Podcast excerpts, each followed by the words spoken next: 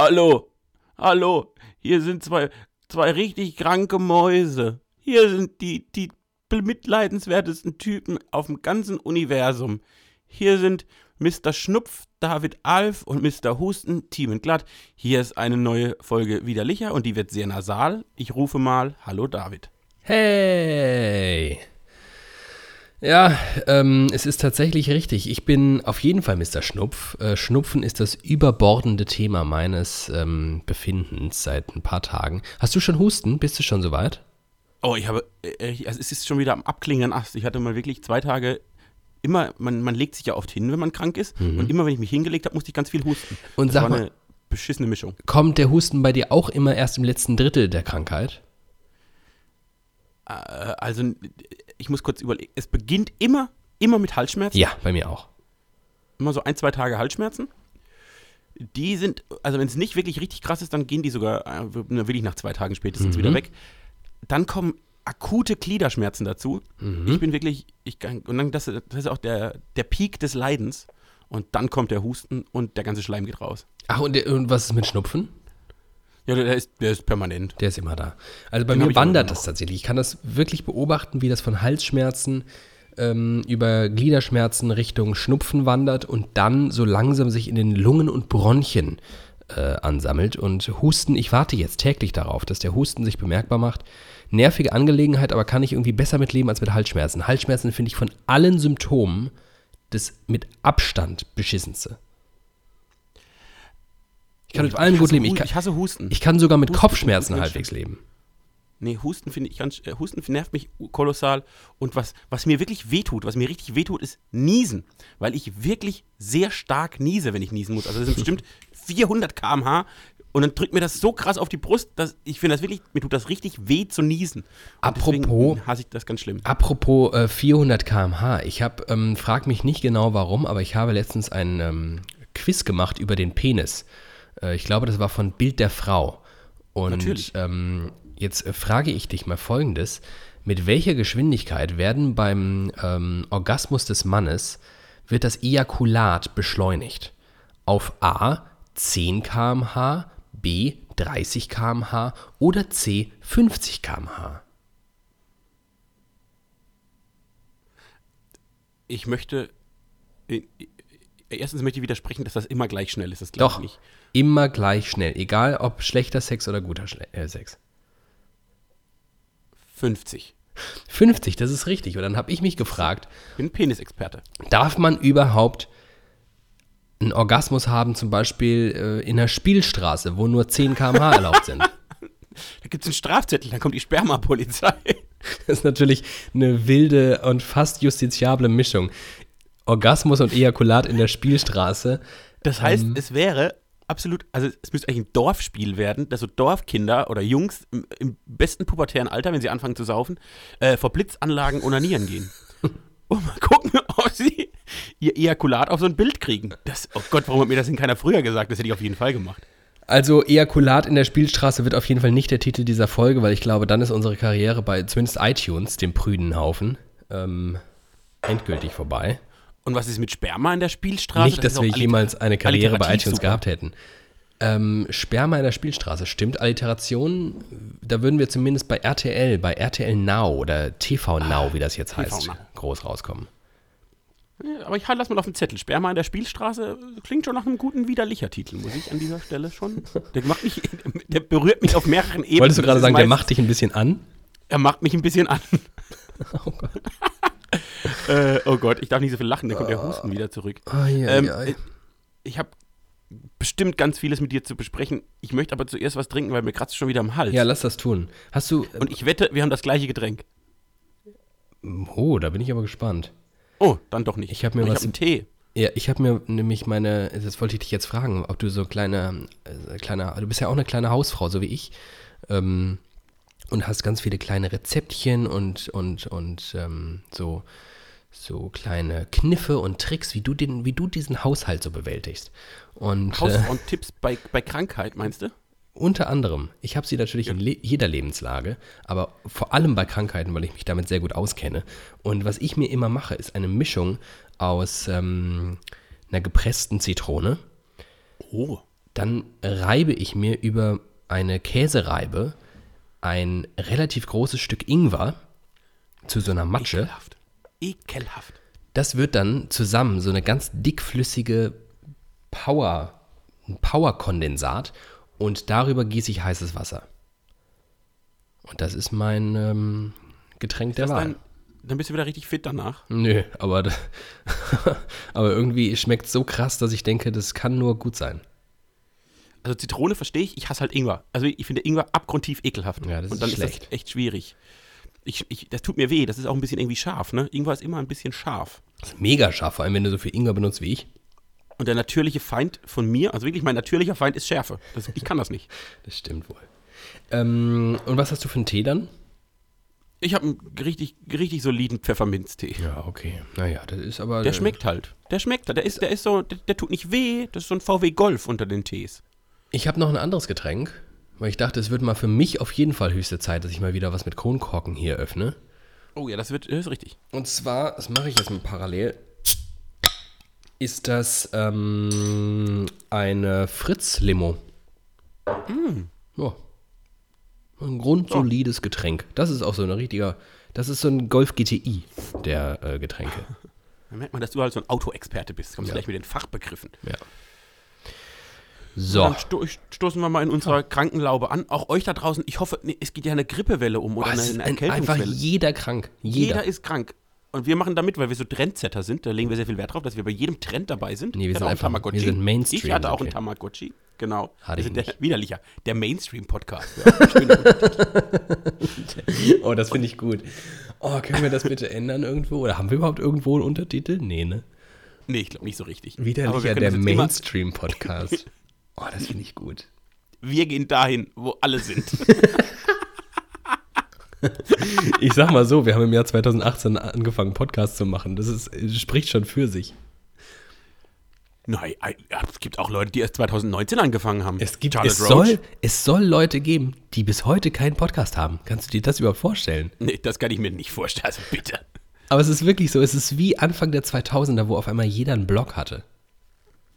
Das habe ich aber auch erst 2014, nee, 11 oder 12 angefangen. Also bin ich, ich bin das, ich darf das. Okay. Ich darf, bin immer so hinten dran. Ich bin, ich räume das, ich bin wie der Straßenkehrer am Ende eines Umzugs, der alles einfach einsammelt. So die Reste. Um's mal, um's mal Also wir laufen, mit anderen Worten, wir laufen eigentlich dem Mainstream hinterher, muss man sagen. Oh, das finde ich auch gut. Widerlicher, dem Mainstream hinterher. Auch, auch schön. Dem. Mainstream auf der Spur. Dann hat es auch so ein bisschen investigativen Charme und dann werden wir vielleicht von ein paar Qualitätsmedien auch ähm, gefeatured, weil die finden das ja immer geil, wenn irgendwie ihr alter Journalismus in irgendwelchen neuen Formen auftaucht. Weißt du, Ja. wenn du jetzt, wenn du jetzt irgendwie einen Snapchat-Account machen würdest mit tagesaktuellen Nachrichten, dann holt sich halt jeder Nachrichtenredakteur Deutschlands einen drauf runter und sagt, das ist die geilste Idee aller Zeiten. Die machen das wie wir, nur äh, anders. Das Nur anders das ist voll gut. Ähm, du, Prost, ne?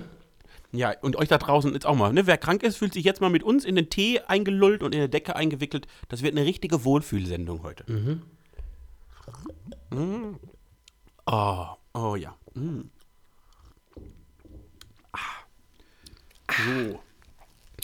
So. Ähm, ich habe, das ist eine, oh, ich muss zwischendurch immer, ich habe so eine unfassbare, Achtung, Triggerwarnung für alle Leute, die schnell geekelt sind. Eine unfassbare Schleimproduktion. Ich muss immer ganz intensiv schlucken, weil so wahnsinnig viel Material in meinen Nebenhöhlen und äh, Vorderhöhlen und Seitenhöhlen und Hinterhöhlen ist. Überall eigentlich. Überall ist sehr viel Schleim. Und ähm, was, was vielleicht der Grund dafür ist, dass ich bei dieser Erkältung seit ein paar Tagen eines besonders beobachte, ich schmecke und rieche original nichts. Und wirklich gar nichts. Ähm, ich habe am Wochenende gekocht, wir hatten Besuch über Nacht, das ist ja auch, das ist ja auch immer, eine, das ist ja so schon, das ist ja, so, also es ist sehr, sehr schön, aber es ist auch immer für Leute wie mich immer so ein bisschen anstrengend, aber auch trotzdem sehr, sehr schön, das muss ich nochmal wiederholen.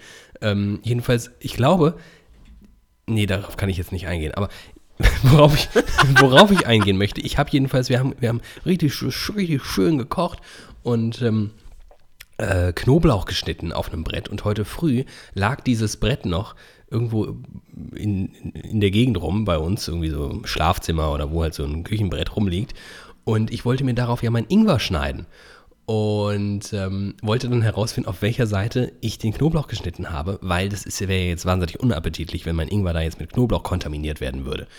Und ich habe an dem Brett gerochen und ich konnte nicht herausfinden, auf welcher Seite des Brettes ich den Knoblauch geschnitten habe. Und es war sehr viel Knoblauch. Also man könnte denken, dass äh, normale Menschen das hätten riechen sollen. Das ist krass. Ich, hab, äh, ich bin jetzt im Stadium, wo so ab und zu für ein paar Millisekunden die Nase kurz frei ist. Wenn es ne, so am Ende des Ja. letzten Drittel der Krankheit. Und ich, hab, ich stelle jetzt fest, Dinge, die ich sonst nicht so rieche, rieche ich dann aber in dieser Sekunde sehr, sehr intensiv. Dich selbst heißt, zum ich- Beispiel. Zum Beispiel, zum Beispiel habe ich festgestellt, ich sollte dringend mal wieder baden oder duschen. Das, ich, das war das Erste, was ich festgestellt habe. Boah, stink ich. Aber Podcast ist ja zum Glück kein olfaktorisches Medium. Oh scheiße, weißt du, was mir auch noch passiert ist? Was? Ich habe gebadet. Oh, das ist super. Ja, aber das ist ungefähr 15 Jahre nicht mehr vorgekommen. Hat es dir gefallen? Ja, irgendwie schon. Ach fuck, So, ey. jetzt gehst du nämlich wird- in die Sauna, hast Jogginghosen so an und gehst baden. Das Scheiße. ist so gut. Oh, du, oh. Also was mich ein bisschen stört, ist so die, die Zeit, die, die, also das dauert ja irgendwie lang, bis das reingelaufen ist und dann bis ich die richtige Temperatur gefunden habe. Das war auch sehr, sehr schwierig für mich. Da Das bist du stimmt, wahrscheinlich, ja. das ist wahrscheinlich eine Erfahrungssache. Ähm, Ja. hatte ich nicht. Ich habe sehr, sehr, sehr ganz heißes Wasser und dann sehr, sehr kaltes Wasser dazu laufen lassen. Ähm, dabei ist es eigentlich Quatsch, weil ich habe ja so eine Mischbatterie. Ich hätte einfach den Regler so stellen können, dass schon die richtige Temperatur. Naja, sei es drum. Jedenfalls dann habe ich da so ein Erkältungsbad reingefüllt, weil man mir Ja. sagte, das sei eine total tolle Sache. War auch irgendwie ganz schön. Ähm, Ja. Nur war ich danach total aufgepeitscht. Also die Idee war ja eigentlich, dass ich danach total zerstört bin und einfach ins Bett gehe und schlafe. Aber ich war total hyper danach. Ich weiß nicht, vielleicht ist da irgendwie Ecstasy drin oder so in so einem Erkältungsbad. Das glaube ich nicht. Ich habe schon zwei gemacht und ich konnte danach immer ganz gut auf die Couch mummeln. Und? Äh, aber vielleicht, vielleicht hat dein Körper sich so übers Baden gefreut, dass er komplett ausgerastet ist und dachte, oh Gott, was passiert hier? Das ist das Beste, was ich jemals erlebt habe. Und man muss halt die Wanne danach auch irgendwie nochmal komplett abspülen, ne? Weil die ist ja dann Ja. so voll mit diesem öligen Ölkram. Ja. Aber ich kann dir sagen, wenn du das ein bisschen routinierter machst mit dem Baden, dann wird das so ein ganzer Prozess. Ja. Dann weiß man genau, was man, wo man das Wasser hinstellen Ja. muss und, und wie man sich da die Zeit, bis die Wanne voll ist, sehr sinnvoll nutzt und wie Mhm. man sie danach relativ schnell wieder sauber kriegt und so weiter und so fort. Also das ist, das ist wie Sauna gehen. Das muss man drei, vier Mal üben und dann ist das so schön. Du, vielleicht gehe ich heute noch, vielleicht gehe ich heute noch mal baden. Und vielleicht Oh. mache ich folgendes.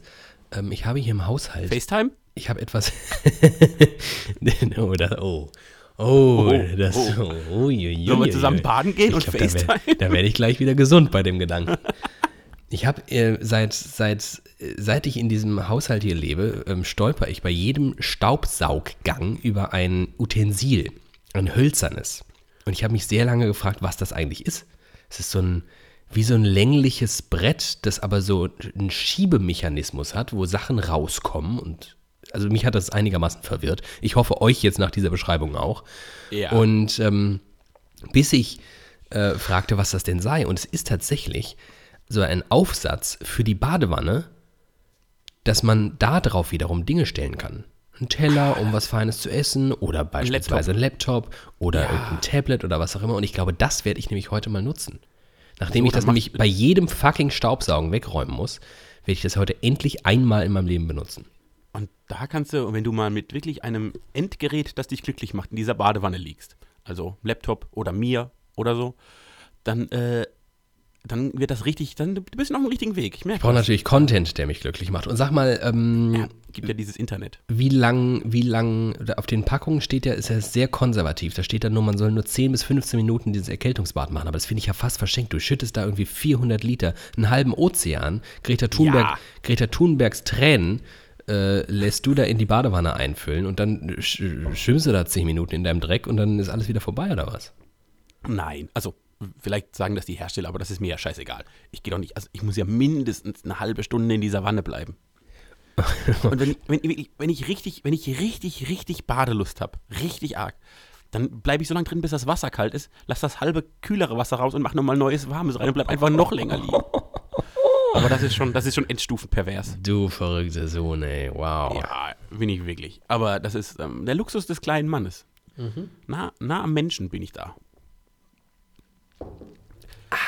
Oh, das In meinem Schlucken- Elternhaus bin ich der einzige Mensch, der badet, der gerne badet. Und meine Eltern haben damals vor 100 Jahren, als sie ihr Bad renoviert haben, ich glaube vor 10 Jahren, Boah, ich habe aber auch so eine Eskalationsbadewanne. nur, nur meinetwegen da noch eine Badewanne reingemacht. Und dann du gleich so eine, so eine Power-Badewanne. Das ist doch Nee, so eine. ist, die sieht, das ist eine richtige, das ist eine richtige Verarsche-Badewanne. Die Echt? ist nämlich sehr klein. Die ist nur in eine Ecke reingebaut, dass die so Ach geil so. aussieht. Die ist, die ist wirklich, das ist, das ist eine Badewanne für Menschen, die es gerne schön haben, aber nicht baden wollen. ich habe noch nicht Das so ist wie, oft. das ist wie, das ja. ist wie ein, wie ein Alfa Romeo. Die sehen manchmal gut aus, aber sind scheiß Autos. Oh, Alfa Romeo sieht wirklich so schön aus. Aber sind wirklich Müllautos. Richtige Müllautos. Ja, das ist halt der Italiener an sich, der kann Dinge sehr schön machen, aber wenn man genauer hinschaut. Aber wenn man mal dort ist, ist alles scheiße. Ich liebe Italien. Ich habe gestern erst wieder gedacht, ich muss ganz dringend wieder nach Italien. Naja, Hat eine Hörerin vor kurzem geschrieben, was ich eigentlich habe. Sie ist gerade in Italien, das ist der schönste Ort der Welt und ich bin Vollidiot. ja, natürlich. Na, Ist so. Allerdings hat mir ein Hörer, hat mich auf einer, ähm, oh Gott, ich muss ja, das, ich war letztens auf einem Oktoberfest. Also, Oh Gott, oh Gott, was ist denn los mit ja, dir? es ist wirklich, ich verliere komplett die Kontrolle über mein Leben. Aber es Kann war, man- ich kann es nicht muss, anders sagen. Ich musste meiner eigenen Ehrenrettung sagen, dass es nicht so eine offizielle Riesenveranstaltung war, sondern einfach eine private Motto-Party. Na gut, da kommt man schwierig raus. Und ähm, allerdings, das findet einmal im Jahr statt. Und ich mache das schon seit ein paar Jahren mit, erstaunlicherweise. Ich weiß überhaupt nicht. Ich glaube einfach, weil ich die Menschen sehr gerne mag. Andere Gründe kann es nicht haben. Ähm, und tatsächlich ist es so, eine Motto-Party, ich, also aus meiner Sicht ist das wie eine, eine freundliche Empfehlung, was so den Klamottenstil angeht. Hier, wäre cool, wenn ihr euch umziehen würdet, verkleiden würdet, aber Hauptsache ihr kommt. Aber tatsächlich ist es so, alle sind, alle sind verkleidet. Alle kommen in Tracht und Dirndl und schieß mich tot. Au, außer, Social Pressure. außer ich halt. Ähm, Eieiei. ich besitze ja gar nichts dergleichen. Und deswegen, ähm, ja. Aber du hast doch wenigstens ein kariertes Hemd oder sowas. Ja, das hätte ich vielleicht, ja. Naja, wie kam ich denn jetzt darauf? Oh Gott, mein Hirn, das ist voller Schleim. Das ist wirklich voll, wie kann man, du warst, also weil du dich so veränderst, jetzt hast du gesagt, du warst auf einem Oktoberfest. Mhm. Naja, ich, ich finde auch, dass du dich veränderst. Ich, ich stelle das fest, ich stelle das fest. Ja? Ja, es es beunruhigt mich auch ein bisschen. Aber wird äh, zum Positiven oder zum Negativen?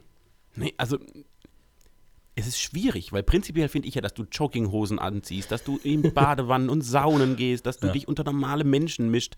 Das ist, ja, das ist mir alles sehr nah. Du kommst mir näher auf eine. Ich glaube, wir sind wie ein Kreis, wir zwei.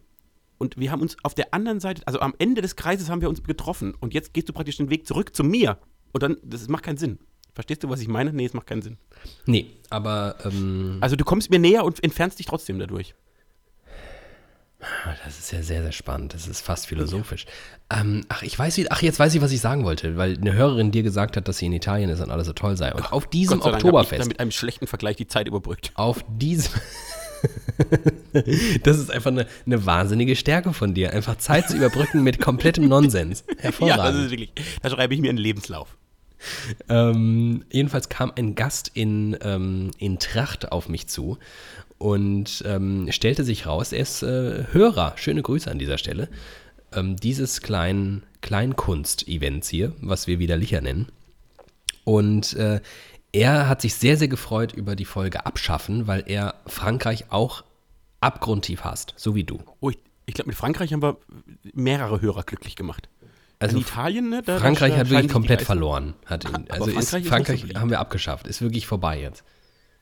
Das kann man so sagen. Ist ja gut. Also das ist, ne, da braucht so eine EU, die braucht immer Jahre, um Entscheidungen zu treffen. Uns reicht so eine Stunde. Das Problem ist, dass wir immer relativ destruktiv unterwegs sind. Also wenn wir die EU wären, dann wäre schon relativ viel weg. Die SPD, Frankreich. Frankreich ist auch ein bisschen die SPD der Länder. Oh, das weiß ich. Das will ich der SPD nicht antun. Die hat es eh schon so schwer. Und jetzt kommst du mit so einem herben Tritt in die Eier. In die Froschschenkel.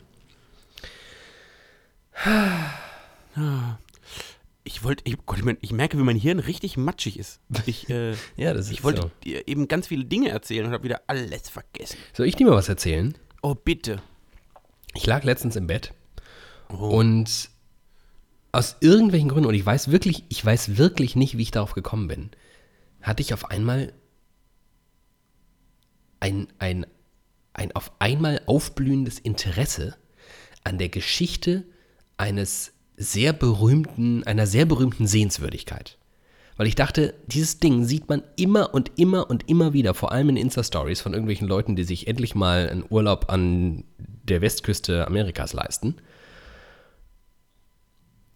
Und ich dachte, warum sieht man dieses Teil eigentlich immer, aber weiß nichts über die Geschichte des Hollywood-Signs? Du meinst dieses Ding auf den Hügeln? Dieses Ding auf dem Hügel. Diese weiße Schrift. Ja, das stimmt. Die, die, ich habe keine Ahnung. Aber ich habe ich hab da eine Geschichte dazu. Aber jetzt erzähl du erst mal, wie das passiert ist. Also, tatsächlich ist das ja so, dass man dieses Teil immer sieht, man weiß, das steht da rum und es ist irgendwie auch, es ist auch irgendwie ein bisschen cool, aber ich habe mich gefragt, Ja. warum steht das da überhaupt? Also was, was soll das? Oh, darf ich eine Vermutung äußern? Sag es. Da wurde bestimmt in den 1930er Jahren ein Film gedreht. Und das war eine Filmrequisite. Und die war so geil, dass alle gesagt haben, nee, lass die mal stehen, die ist mega. Sehr, sehr schöne ähm, These, leider falsch. Es kommt bereits aus den 20er Jahren, also seit 1923 steht das da. Und So, also hat überhaupt gar nichts mit der Filmbranche zu tun. Was? Ursprünglich stand da nämlich nicht nur Hollywood, sondern Hollywood Land. Und Hollywood Land war ein ähm, zu bebauendes Areal in dieser Gegend und Immobilienfirmen haben sich zusammengetan und dieses, ähm, diesen Schriftzug aufgestellt als Bewerbung dieser Bauflächen. Guck mal. 21.000 Dollar hat es damals gekostet. Und äh, interessanterweise wurde das umgerechnet in die heutige Wertigkeit. Und 21.000 Dollar im Jahr 23 sind heutzutage 310.000 Dollar. Fand ich auch ganz spannend. Jedenfalls wurde es dann halt relativ schnell äh, sehr bekannt, weil irgendwie fanden die Leute das mega cool und äh, haben viele Fotos dann gemacht und es wurde dann vor allem halt durch äh, Film und Fernsehen. Eigentlich sollte das, glaube ich, nur anderthalb Jahre da überhaupt stehen, wirklich nur als Werbung. Und äh, nachdem dann aber irgendwie die Filmbranche und Werbewirtschaft das für sich entdeckt hat, blieb das dann einfach. Und äh, die Stadt äh, LA fand das auch irgendwie ganz geil. Und dann wurde so ein Fonds gegründet, so ein, so ein kleiner Stiftungstrust und die haben das dann äh, weiter finanziert, weil tatsächlich das relativ ähm, marode wurde sehr schnell, weil das so ganz billo, halt das waren so wie so Pappaufsteller, ne? Äh, Weil das halt sollte ja nur anderthalb Jahre reichen. Ähm, und dann haben die das über die Jahrzehnte halt immer weiter äh, renoviert und restauriert und trotzdem war das dann halt äh, 1970 komplett im Arsch. Ja. Und dann fehlte zum Beispiel das O äh, von Hollywood, also es war nur noch ein O da und das erste O von Holly, da ist die obere Hälfte abgefallen, das stand also Hully und was, Hollywood. was dann passiert ist, ist, 1978 haben sich dann ein paar private Spender zusammengetan, weil die gesagt haben, wir können das hier nicht mehr mit ansehen, das ist ja traurig. Wir brauchen jetzt ein neues Hollywood-Sign. Und weißt du, wer das damals vor allem vorangetrieben hat? 78. Ein sehr bekannter Mensch aus L.A. Den, den, den kennt wirklich jeder. Hugh Hefner. Ja! So. Hugh Hefner hat damals die Kampagne äh, finanziert, mit der Spenden gesucht wurden. Und sie brauchten genau ähm, 77.777,77 US-Dollar pro Buchstaben. Ja. Und dann haben sich für die neun Buchstaben neun Prominente gefunden. Das Y zum Beispiel hat Hugh Hefner bezahlt. Klar. Das, Why not? Das O von äh, Hollywood, das erste aber, das zweite hat Warner Brothers bezahlt. Das erste O hat Alice Cooper bezahlt, der Sänger. Der kennt sich ja mit zwei O's aus. Und das eine W hat Andy Williams gesungen. Und ich dachte so, Andy Williams, wer ist denn Andy Williams? Habe ich natürlich da mal einen Wikipedia-Artikel gelesen. Andy Williams hat über 100 Millionen Platten verkauft. Und dachte ich, Andy Williams, den muss ich doch kennen. You're just too good to be true. Can't take my eyes off you. You'd be Über like 100 Millionen, dem gehört das weh. Dann haben sie das Land weggeschmissen, also da steht nur noch Hollywood und seitdem steht das da rum. Das ist doch schön. Das ist doch wirklich schön. Übrigens gab es in den 60ern gab's jemanden, der sollte darauf aufpassen, weil es gab sehr viel äh, Randale und, äh, und äh, hier Sabotage an diesen Zeichen. Und dann gab es jemanden, der nur darauf abbestellt war, der hatte einen Fulltime-Job, dieses Hollywood-Zeichen zu äh, beschützen. Das ist, ja, das ist ja ein lustiger Job. Und dann ist er aber dummerweise eines Nachts bei einem Patrouille, bei einer Patrouillefahrt sehr, sehr betrunken mit seinem Auto oben über die Klippe gefahren, in das W hinein und dann war das W kaputt. Ähm, sein Auto auch. Er hat es auf wundersame Art und Weise überlebt. Nicht lustig sein. Das ist schlecht. Fand ich, fand ich relativ gut, dass der Mann, der es beschützen soll, betrunken im Auto in das W reinfährt. Das ist so wie so bei Homer Simpson eigentlich. ja, stimmt. Da gibt es bestimmt eine Szene. Die Simpsons haben das vorher gesehen. Das machen die ja zurzeit häufiger. So, Äh, das Soll ich mal eine Geschichte äh, diesem Hollywood sein? Äh, ergänzend Ja, bitte. erzählen? So. Ja, Ich kenne, ich kenne in Deutschland gibt es so einen ähnlichen Schriftzug. Der ist dem nachgeahmt. Und zwar. äh, in Offenbach. Der, stimmt aber noch ein. Und zwar in Oh. meiner Heimat. Äh, auf- In ein- Exakt, du kennst es. Auf der, Stimmt, auf kenn ich doch. berühmtester und größter Pferderennbahn und wichtigster Und der Pferderennbahn. schönsten. Und der Vor allem besten. der schönsten, mit den schönsten Besuchern. Uns. Äh, so, da ist nämlich die Pferderennbahn und auf der gegenüberliegenden Seite der Tribüne haben sie Ende der 90 oder ich glaube im Jahr 2000 rum auch in den großen Lettern Iffezheim hingeschrieben. Und weißt du, warum die das gemacht haben? Das war Nee. der Bürgermeister von Iffezheim in einer eher Nebel, äh, Nacht- und Nebelaktion. Und zwar, weil man sagte immer, und das hieß es auch immer, äh, die Pferderennbahn in Baden-Baden. Ne, Galopprennen Baden-Baden. Und der internationale Club, der das veranstaltet hat, kam auch aus Baden-Baden. Also das war einfach nur Baden-Baden, Baden-Baden, Baden-Baden, Baden-Baden. Und der Iffezheimer an sich ist vermutlich ein sehr stolzer Mensch. Ja, zu Und dann Recht. dachte, dann dachte der irgendwie, jetzt kommen da jedes Jahr zigtausend Menschen zu uns ins Kaff, um bei uns Pferderennen zu gucken. Und dann heißt hier Baden, Baden, Baden, Baden. Nö, da stellen wir mal schön, schön Iffezheim dahin. Und dann haben die das gemacht und dann sind die Baden-Badner, die Schikaria, am nächsten Tag ist auf die Pferderennbahn gekommen und ist ausgerastet. Die wollten wirklich, die sind durchgedreht. Wie man denn jetzt Iffezheim als Schandfleck hier in das, in das schöne Baden-Baden einpflanzen kann. Aber äh, steht bis heute. Finde ich gut. Das finde ich auch ziemlich gut. Und da möchte ich an dieser Stelle erwähnen, dass heute, wir, wir zeichnen auf, es ist Sonntag, der, was ist denn das? 6. Oktober. Sechste. Heute ist das größte Pferderennen der Welt, David. Wie in Paris oder wo ist Ja, das? der Prix de la Arc de Triomphe in Paris. Ui, ui, 5 ui, Millionen Euro Preisgeld. Ach du Scheiße. Ich will auch mal ein Rennpferd. Können wir uns mal ein Rennpferd kaufen und das dann wieder Lichern nennen und dann gewinnt das ganz viel Geld? Was kostet denn, was kostet das denn? Schon viel, ne? Das, also das ist sehr unterschiedlich. Die Anschaffung, das ist wie mit dem Auto. Kannst du Ja. ein Billo, ein Billo-Ding kaufen für ein paar tausend Euro? Ja, das würde ich machen. Also, äh, ja. Das, also das Teure beim Rennpferd ist eigentlich der Unterhalt, ne? ja, ja. Da sind bestimmt nochmal 10.000 jedes Jahr. Laufende Kosten für Training und Fressen und so. Und dann ist es halt, dann muss das schon gewinnen. Wenn das gewinnt, ist das, hat sich ja schnell amortisiert. Wenn das nicht gewinnt, ist das halt wirklich ein Leg-drauf-Geschäft. Ja, das ist vielleicht noch ein bisschen früh. Ähm, Noch, aber Laufbahn ich, ist ja noch. ich, bin, ich bin kurz davor, auf ne- einen Bausparvertrag zu opfern und ich habe zwar keinen, aber wenn ich einen hätte, würde ich einen Bausparvertrag opfern und mir ein Rennpferd kaufen. oh, das wäre so eine geile Geschichte. Wie geil das wäre, wenn man ein Rennpferd hätte. Ich weiß noch genau, im Jahr 2020, damals, als ich meinen Bausparvertrag aufgelöst habe, um mir ein Rennpferd zu kaufen. Und heute wohne ich in einem Wurfzelt an der Pferderennbahn.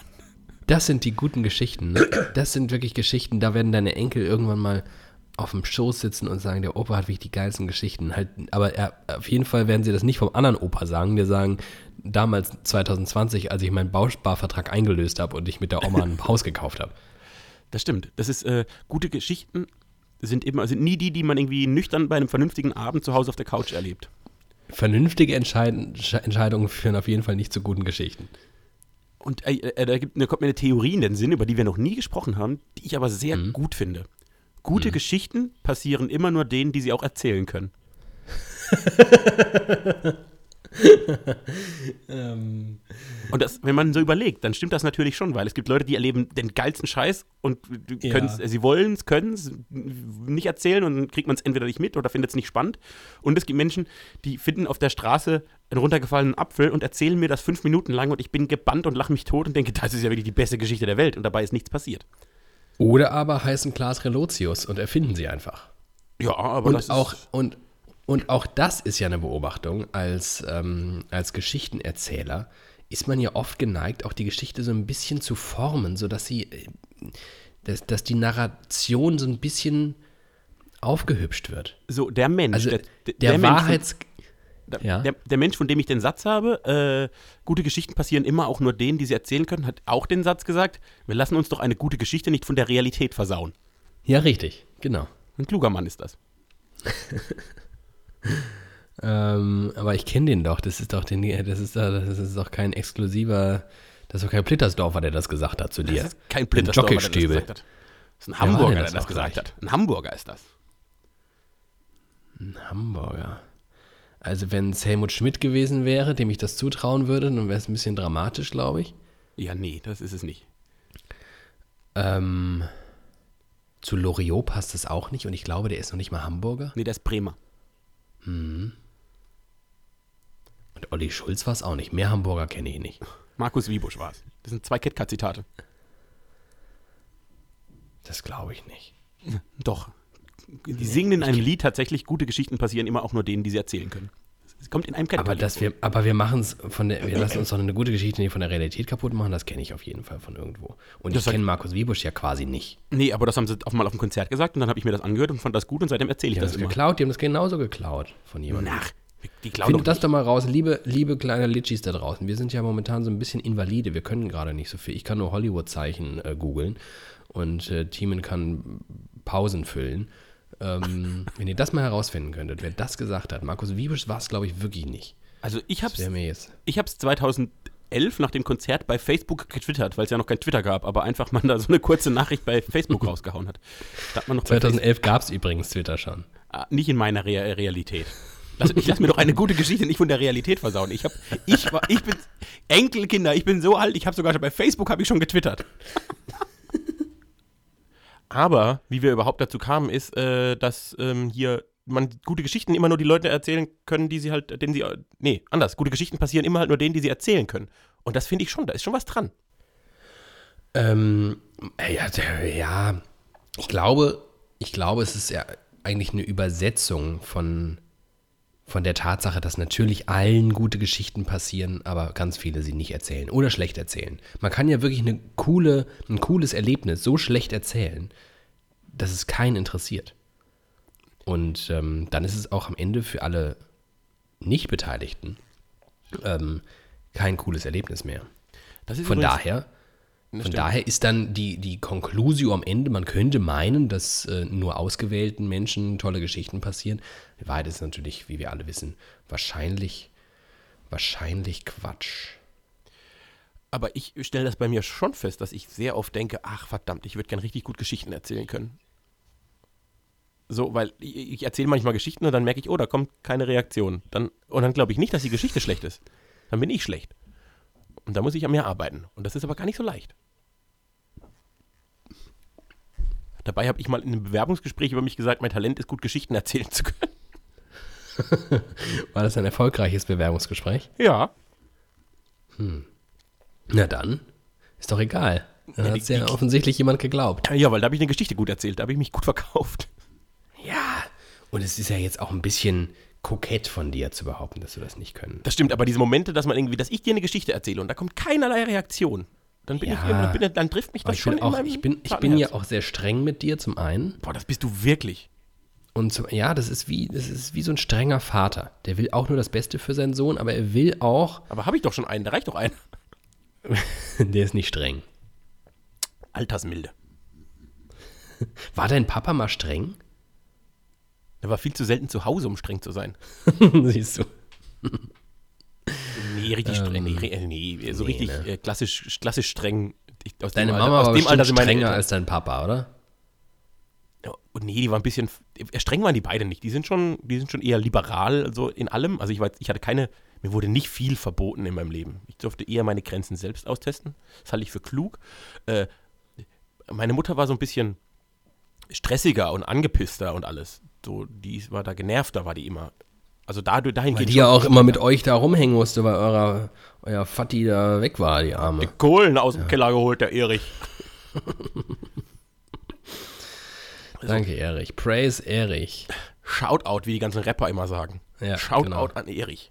Äh, boah, dieses, also dieses, diese Rapper, ne, die machen mich auch alle wert. Ich ist so geil, dass du Rapper sagst, obwohl das einfach Shoutout ist, so- so ein YouTube-Ding und so ein Insta-Influencer-Ding. Du bist schon so, du bist so ein alter Mann geworden, wie ich übrigens auch, aber dass du diesen Slang nur Rappern zuordnest, weil es einfach das weitest von dir mögliche entfernte popkulturelle Phänomen ist, mit dem du nichts am Hut hast und deswegen alles, was du nicht kennst und doof findest, auf Rapper schiebst. Finde ich richtig gut. man- das sind doch auch die, die ihre Kappen so schräg aufsetzen, oder? Richtig, richtig. Die Schräg Schrägkappengang hieß das bei uns früher. Die, die Rapper, die Dorfjugend-Rapper war die Schrägkappengang. Äh, so, und äh, das, das stimmt. Das ist ja, die Welt muss man sich immer, der Mensch möchte sich die Welt immer binär erklären. Seine Welt und die Ja. andere. Und bei mir ist halt Genau. praktisch die gute Seite und dann sind da die Rapper. Wobei ich eben, eben in einem Artikel festgestellt habe, es gibt auch einen Rapper, den ich irgendwie mag. Und ich weiß nicht, wieso ich den mag. Das fasziniert mich. Dendemann. Oh ja, den mag ich auch, aber das ist auch kein Rapper. Das ist ein Indie-Rapper. Also Okay. Ein Wortakrobat. Aber eine andere Community. Äh, Sido. Ach, Ich habe nichts gegen Sido. Und ich weiß nicht warum. natürlich habe ich was gegen Sido, der spielt mit Mark Forster auf irgendwelchen Bühnen schlechte Songs. Ich, ich, ich finde, nein, wie gesagt, ich, ich, hab- ich höre mir jetzt nicht die Musik von dem an. Aber ich habe nichts. Also ich finde den nicht, der, der tut mir nicht weh. So diese anderen Flairs, Bushidos dieser Welt, die finde ich alle scheiße. Auch als Mensch. Aber Sido, der kann da sein. Sido, glaube ich, ja, was ihm, glaube ich, wirklich zugute kommt, dass er ähm, gar nicht mal so dumm ist. Ah, das ist oft, das, das hilft oft. Es ist Ich ein das großer Vorteil fest. gegenüber, gegenüber diversen ähm, Anderen Rappern. Kolleginnen und Kollegen von ihm, ja. Hast du Skylines schon gesehen?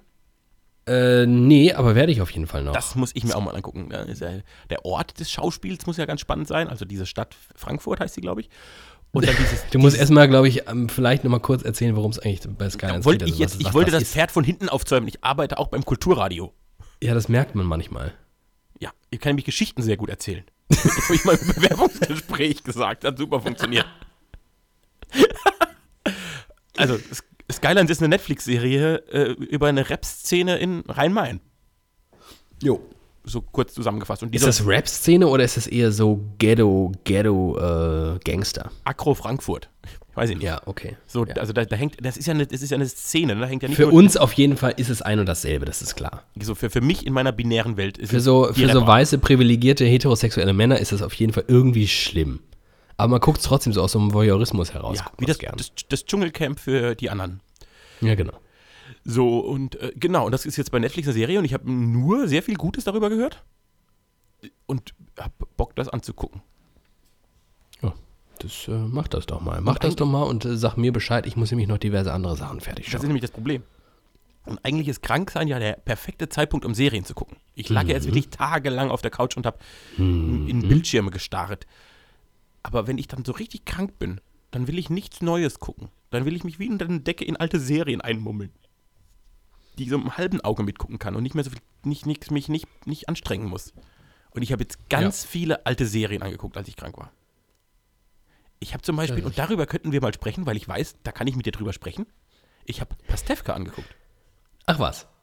Ja, Auch, also ich habe da ein paar alte Folgen und aber jetzt auch die ganz neue aktuelle Amazon Prime Staffel angeguckt. ja. Und das ist nicht schlecht. Nee, das ist tatsächlich, ähm, Also für eine deutsche Serie. ja, ich, ich, wollte, ich wollte genau diesen Satz umgehen. Ja, weshalb habe ich ihn gesagt? Aber es ist trotzdem leider wahr. Leider muss man ihn an dieser Stelle sagen. Für eine deutsche, für deutsche Comedy ist das sehr gute Comedy.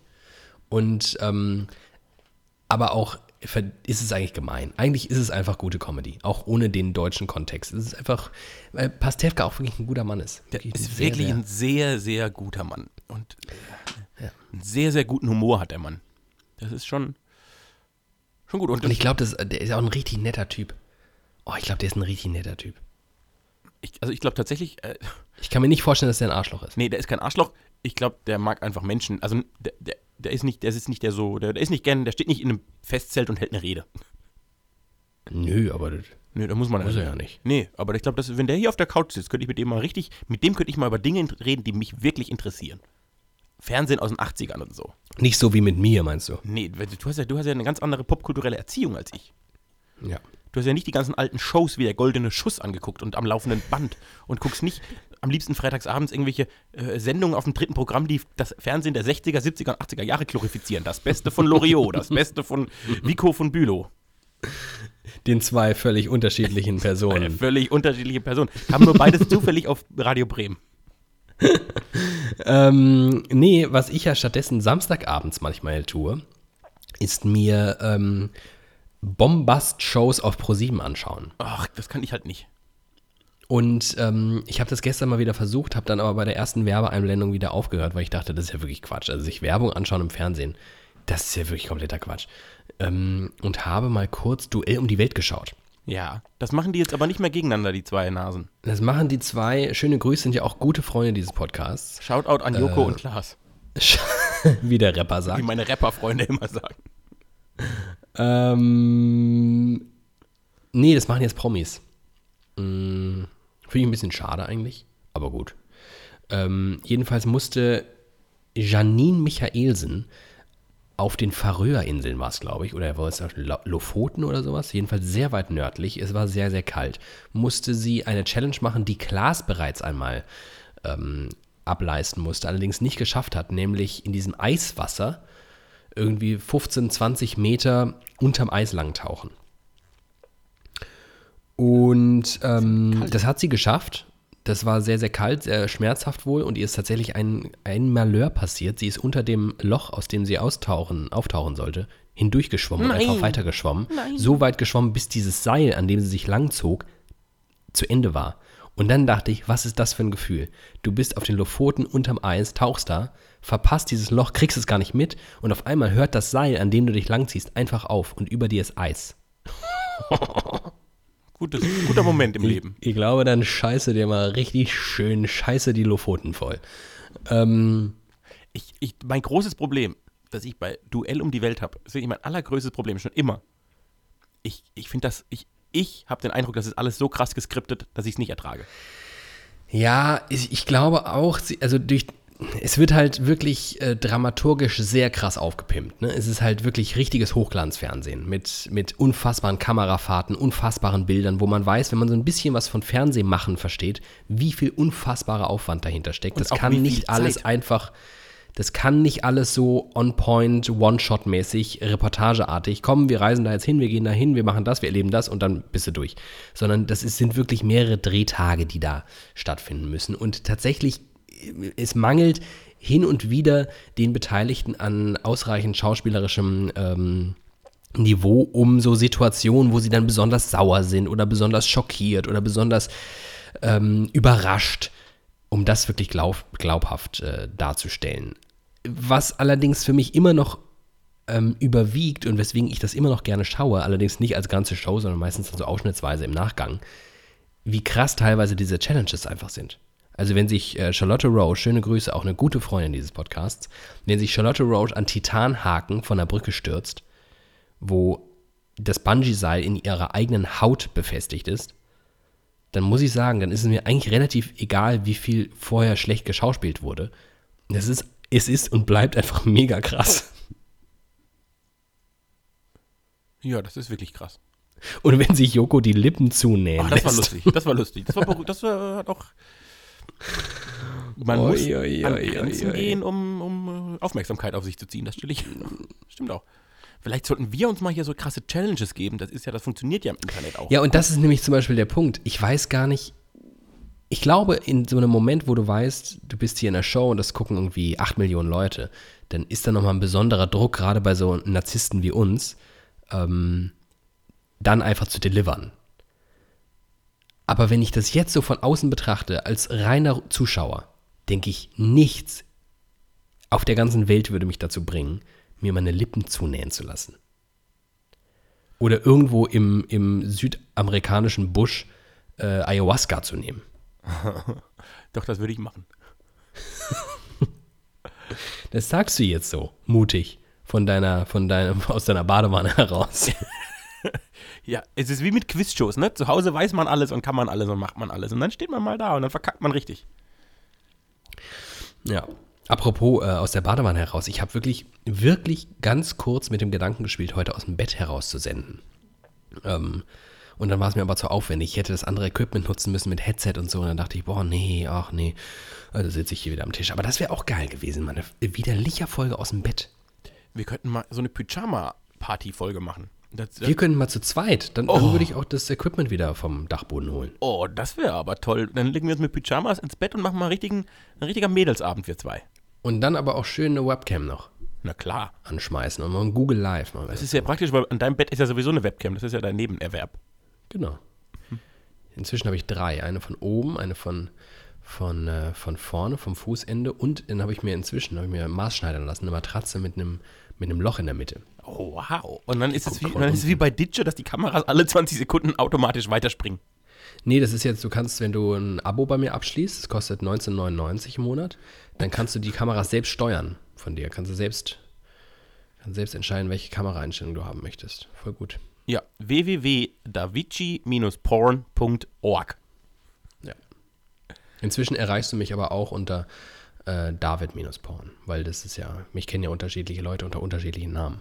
Und aber ich decke da sehr viele Zielgruppen mit ab. Deswegen. Äh, Du bist wirklich, du hast, du hast dieses Mediengame, das hast du einfach im Griff. Du kannst ein Rapper werden. schlimm Du ist, könntest Rapper was ich ein bisschen gruselig finde, ist dieser, dieser Erkältungsfetisch, weswegen ich ja inzwischen, äh, inzwischen immer wieder äh, so wahnsinnig oft erkältet bin, weil das ja einfach die Community fordert von mir. Ich laufe dann immer mit Absicht schon Wenn dann ein bisschen direkt aus der Dusche, in, in Unterhose laufe ich dann draußen rum im Regen, damit ich mich schön erkälte, weil das ist einfach, das ist, muss ja wirklich geben, ne? Es heißt ja immer, wenn du dir einen Fetisch ausdenken kannst, dann wird es ihn irgendwo geben. Und es gibt bestimmt einen Erkältungsfetisch. Oh, die hast du So ein geil finden, Rotzfetisch. wenn der Rotz da rausläuft. Das ist widerlicher, der ekelhafteste Podcast der Welt. Eieieiei. Oh, hier sitzt ein lustiger Vogel auf meiner Fensterbank. Hallo, lustiger Vogel. Hallo. Oh, der sieht ein bisschen zerzaust aus. Ich glaube, der ist klein noch. Das ist ein Baby. Jetzt ist er wieder weg. So, ich mal, ich hab, ich hab auch, ich hab, ich hab mir ein paar Sachen aufgeschrieben, auch ehrlicherweise. Ja, du, dann mach doch mal. Wir haben doch erst 50 Minuten. Ich, hab, ich wollte dich eigentlich mal fragen, wie man am besten durch so eine Erkältung kommt. Ach so, haben wir das nicht schon? Also, man trinkst einfach meinen meinen Zaubertrank hier. Und wenn es ganz übel ist und wenn du performen musst zwischendurch, schmeißt du dir, Hashtag Werbung, Werbung, Werbung, äh, eine Aspirin-Komplex ein. Ja. Habe ich übrigens vor der Sendung gemacht, deswegen ist meine Nase auch frei. Ah, sehr gut, das hätte ich auch mal machen sollen. Die werd ich ich werde morgen zur Apotheke gehen. Ich weiß schon genau, dass ich das diese Woche irgendwann mal brauchen werde. Das ist wirklich das, eines der wenigen Medikamente, die ich unterstützen kann. Äh, nee, was ich, äh, mein großer Tipp ist, mit dicken Socken schlafen. Oh, aber da wird es sehr heiß, oder? Ja, aber das ist, also ich merke, also ich merke nämlich eine anbahnende Erkältung, wenn ich kalte Füße bekomme. Mhm. Ich habe nämlich, also erstens, ich, ich bin selten kalt. Ich bin kein Mensch, der oft friert. Deshalb mag ich auch die kühleren Jahreszeiten. So, und wenn Ja. dann aber richtig, wenn am besten noch im, im Sommer, wenn es eh warm ist, ich dann kalte Füße bekomme, merke ich, uiuiuiui, das könnte in die Hose gehen. Und dann ziehe ich mir richtig dicke Und Wollsocken dann pinkelst du dich ein dann von oben bis pinkel unten. ich mir in die Schuhe und gehe rein, dann ist es so schön warm. Äh, und dann ziehe ich dicke Socken an und das, äh, dann bin ich am nächsten Morgen oft ein bisschen äh, fresher. Dicke Socken beim Schlafen. Das ist nicht der schlechteste Tipp, sage ich euch mal. Oh Mann, ich hätte den Tipp, pinkelt euch in die Schuhe, dann wird es schön warm, viel besser gefunden. Aber der wäre auch geklaut. Echt auch? Auch Markus Wiebusch oder was? Nee, Manta Manta. Michael Kessler. Michael Kessler. Um Kein Freund dieses Podcasts, leider. Nein, krieg, krieg keinen Shoutout. Meinst du, wir können Shoutouts bei Ebay verkaufen?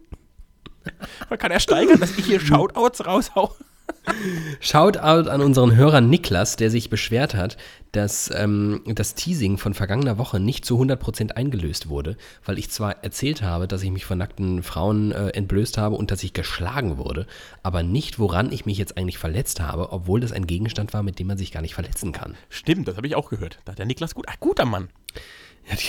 Er hat richtig gut aufgepasst. Ähm, und zwar, ich lief hier durch die Wohnung in Socken und auf einmal sticht mir irgendwas in den Zeh. Und es war aber so ein ganz komisches Stechen. Es war nicht wie ein, wie ein, ähm, wie ein Splitter, sondern es so ein ganz, so ein, ganz, ganz kleiner Schmerz. Und dann habe ich die Hose, äh, die, dann habe ich erstmal die Hose ausgezogen. Das ist dein Fetisch. Sobald es weh tut, geht's los. Machen Sie sich schon mal untenrum frei. Dann habe ich mir die Socken ausgezogen. Finde ich gut. schönes Bild in meinem Kopf, wie du sofort immer die Hose ausziehst, sobald du irgendwas Das ich sowieso immer. Das ist Arm- meine erste Reaktion auf alles. häng- hängen geblieben. Oh fuck, ich muss die Hose aufmachen.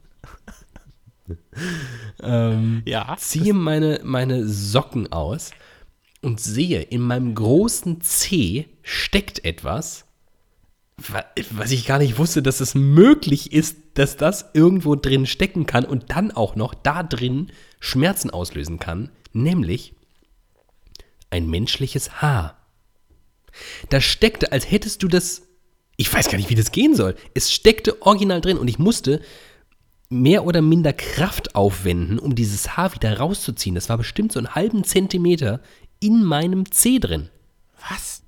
Ja! Was tust du?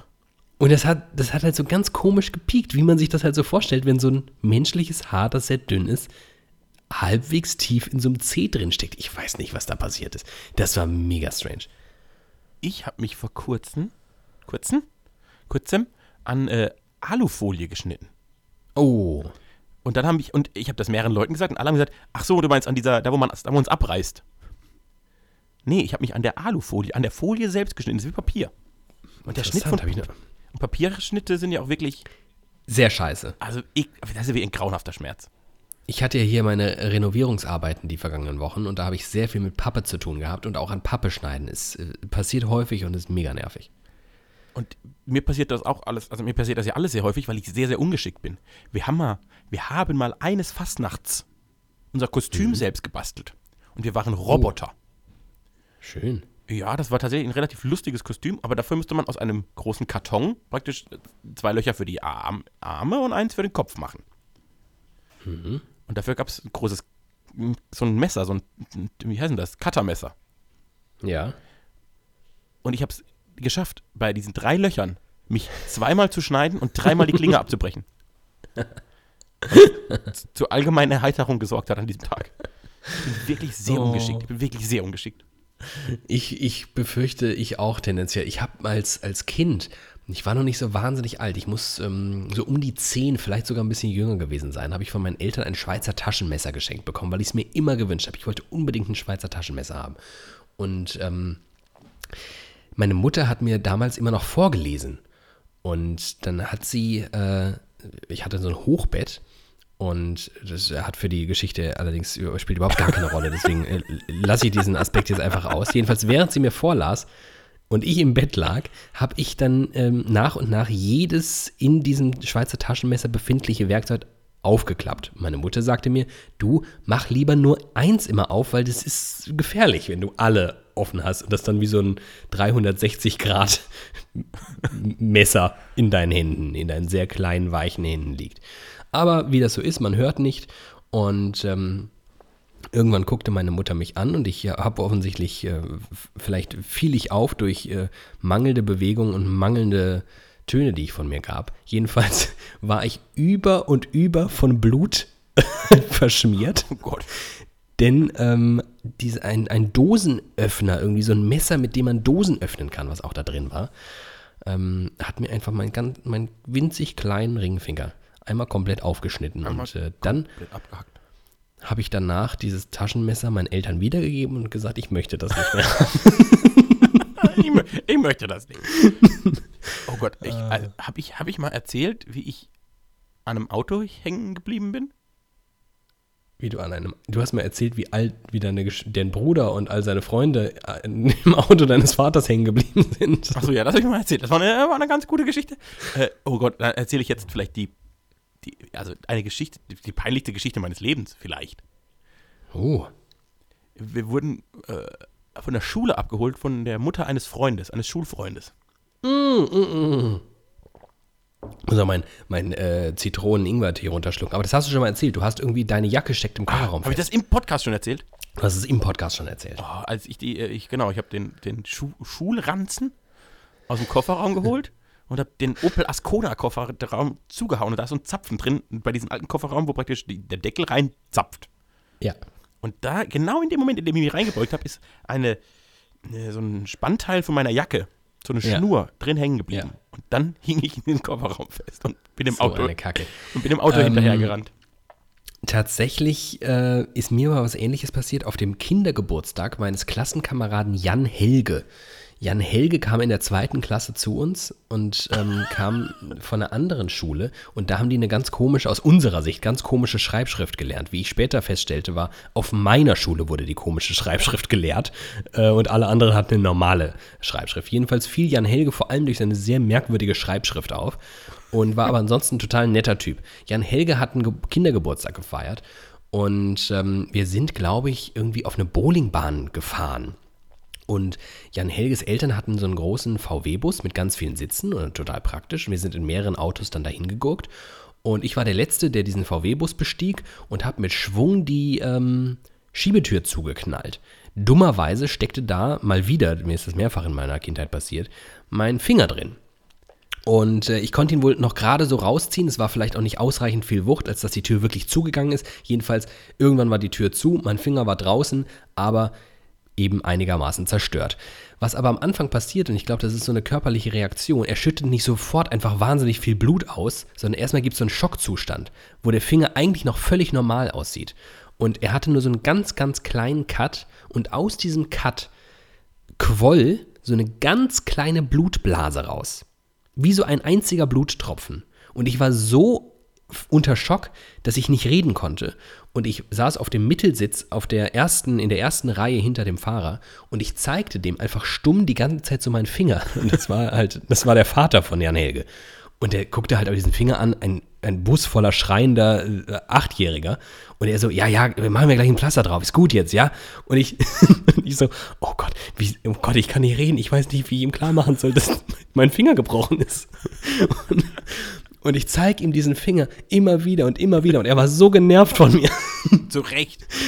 Irgendwann höre ich damit auf. Mein Finger, als wir angekommen sind, inzwischen grün und blau und so dick wie mein ganzer Unterarm. Ähm, er sieht diesen Finger. und dann war leider der Kindergeburtstag von Jan Helge vorbei. Dann ist die gesamte Familie, inklusive Geschwistern, äh, ins Krankenhaus mit mir gefahren. Meine Eltern sind dahin gekommen. Alle anderen Kinder wurden von ihren Ki Eltern abgeholt. Oh Gott, oh Gott, oh Gott.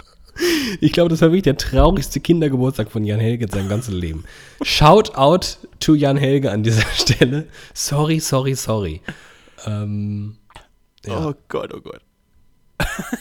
Du bist wirklich, man sollte dich einfach nicht einladen. Ich stelle das häufiger fest. Warum denn? Naja, bitte, da passiert immer irgendwas, was man vorher nicht geplant hat. Nicht immer gut. Oh ja, also es passiert schon, passieren schon gute Dinge so im Leben. Ja, vor allem, wenn man so alt ist wie wir. Man Alt und krank. Kindergeburtstagen war. Die krassesten Kindergeburtstage waren immer die, wo es hinterher noch eine Tüte gab mit Sachen drin. Das gab's. Ich, also gefühlt gab es einfach zu meiner Zeit nicht. Ich beobachte das jetzt so bei kleinen Verwandten, Nächten, Nichten, Neffen, Cousins, Cousinen, die das bekommen. Aber Aber gab es früher schon bei uns solche Mitbringseltüten, so Geschenke für die Kindergeburtstagsgäste? Also ich hatte einen Freund, bei, äh, bei dessen Kindergeburtstag gab es danach immer so eine Tüte, wo wie so eine, wie beim Kiosk, so ein paar Sachen drin waren, so ein paar Schlümpfe und äh, Cola-Fläschchen und so Zeug. Geil. Das war richtig geil. Äh, oh, Und, und ich habe auf dem Kindergeburtstag eine, also ich hatte zur ungefähr gleichen Zeit zwei besondere Momente in meinem Leben. Und zwar bin ich mal mit dem Kindergeburtstag ins Kino in Harry Potter 1.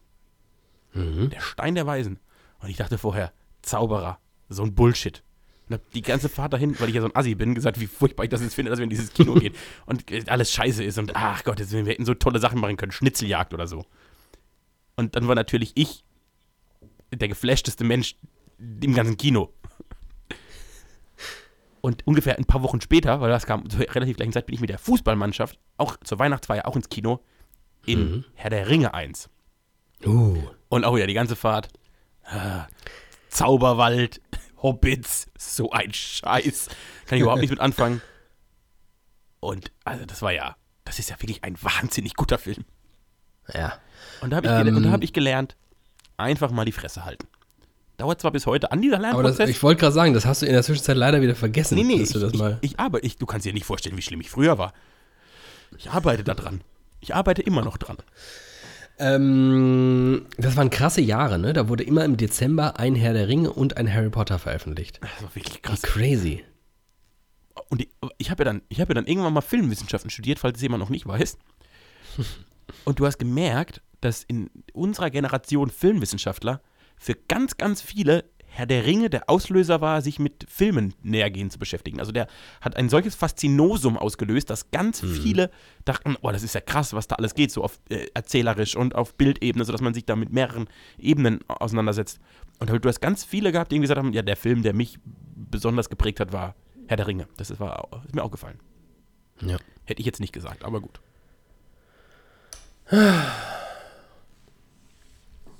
gut. Jetzt habe ich nur noch ein ganz, Tini. ganz großes Thema, das machen wir wann anders. Das, ich bin zu Oh krank. Gott. Da bin ich zu krank für. Ja, nee, das ist jetzt wirklich. Außerdem, außerdem auch habe ich ja gehört, jetzt. dass wir ähm, bei der nächsten Aufzeichnung endlich mal wieder zusammen sind. Das hast du letztes Mal schon gesagt. Das ist falsch angeteased. Deshalb teasen wir nicht mehr so viel. Das bringt, das, das, das, können, wir, das können wir nicht einhalten. Das sind, wir, Ja. wir zwei sind zwei wandelnde leere Versprechungen. Das müssen die Menschen doch mal endlich erkennen. Das wäre was fürs nächste Bewerbungsgespräch. Ich kann sehr gut leere Versprechungen machen. Ich bin ein, ich bin ein wandelndes leeres Versprechen. ähm, und vielleicht sind zwei wandelnde leere Versprechen ein guter Titel für diese Folge. Zwei wandelnde leere Versprechen. Jo, besser als Sperma in der Spielstraße. Zwei, zwei lallende leere Versprechungen auch. Auch gut. Ähm, Sperma in der Spielstraße, vielleicht können wir so einen ähm, A-B-Test machen. Für die eine äh, Fokusgruppe gibt es Sperma in der Spielstraße. Und ähm, ja, für die anderen Das das, ist, eine, das, ist eine, das ist zu viel Text für eine Instagram-Abstimmung, oder? Äh, hm. Das könnte man vielleicht, das, das, das ist doch mal eine super Idee. Um die Das Community mit Idee. reinzuholen. Pass auf, ich schneide die Folge, du machst eine Insta-Story. Oh Gott. Timmy? Das ist jetzt hier auf Celluloid gebannt oder auf was auch immer, äh, Festplattenmaterial. Audioloid. Au Audioloid. Auf Audioloid. Na gut, Lass uns aufhören, gut. das hat hier alles keinen Zweck mehr. Das ist auch wirklich ähm, Sperma im Hirn, ist das, Sperma im Hirn. So, ja, machen wir jetzt Schluss. Also der, der kommt auch so langsam raus aus meiner Nase, das Sperma aus mir. oh, nächste Woche sind wir wieder fit. Wieder fitter. Das versprechen wir euch und ich verspreche auch, dass wir uns ähm, dann auch wieder zu Gesicht bekommen und ganz nah beieinander im guten alten Widerlicher Studio Das stimmt. Darauf freue ich mich auch schon. Ah, Bis dahin zusammensenden. kämpft euch durch die Woche, bleibt fit, lasst euch von dieser Erkältungswelle nicht, nicht anstecken. Wir bleiben brav zu Hause. Mhm. Und dann äh, sehen wir uns frisch und munter und ohne Sperma am Kopf wieder. Sperma am Kopf, der neue Film von Till Schweiger. Tschüss, ciao. Adieu.